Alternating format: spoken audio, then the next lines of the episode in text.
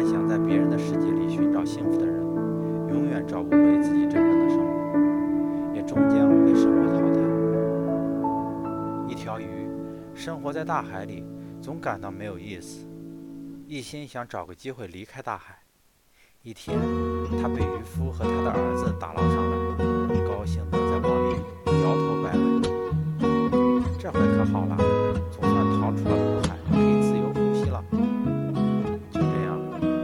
在一只破鱼缸里，每天欢畅地游来游去。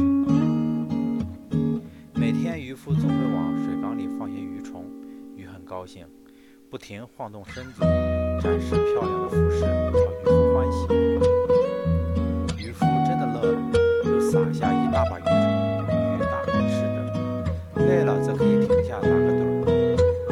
鱼儿开始庆幸自己的美妙命运，庆幸现在的生活，花衣。他自言自语道：“这才是幸福生活。”日子一天一天的过，鱼儿一天一天的游，他似乎有些厌倦，再也不愿回到海中去了。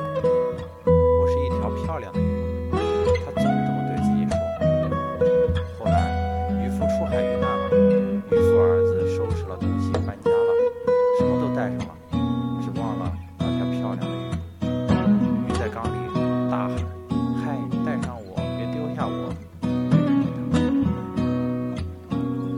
很悲伤，他开始抱怨，抱怨水缸太小，抱怨伙食太差，抱怨渔夫儿子对他无礼，抱怨渔夫轻易出海，甚至抱怨他决意离开大海时，伙伴们为何不加以阻拦，抱怨他所认识的一切，只忘了抱怨自己。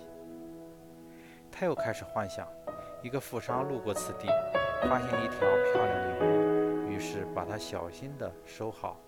养在家中的大水塘里，每天都有可口的鱼虫。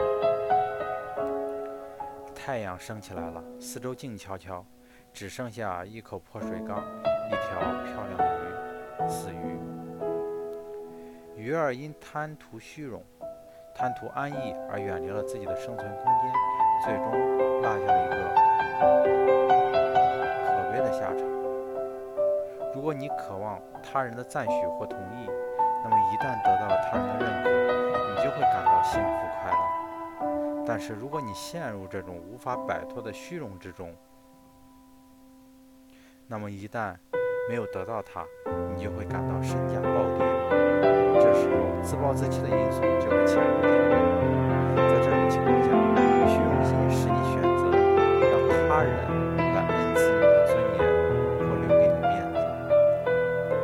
只有当他们。给予你表扬时，你才会感觉良好。这种征得他人同意的虚荣心极其有害。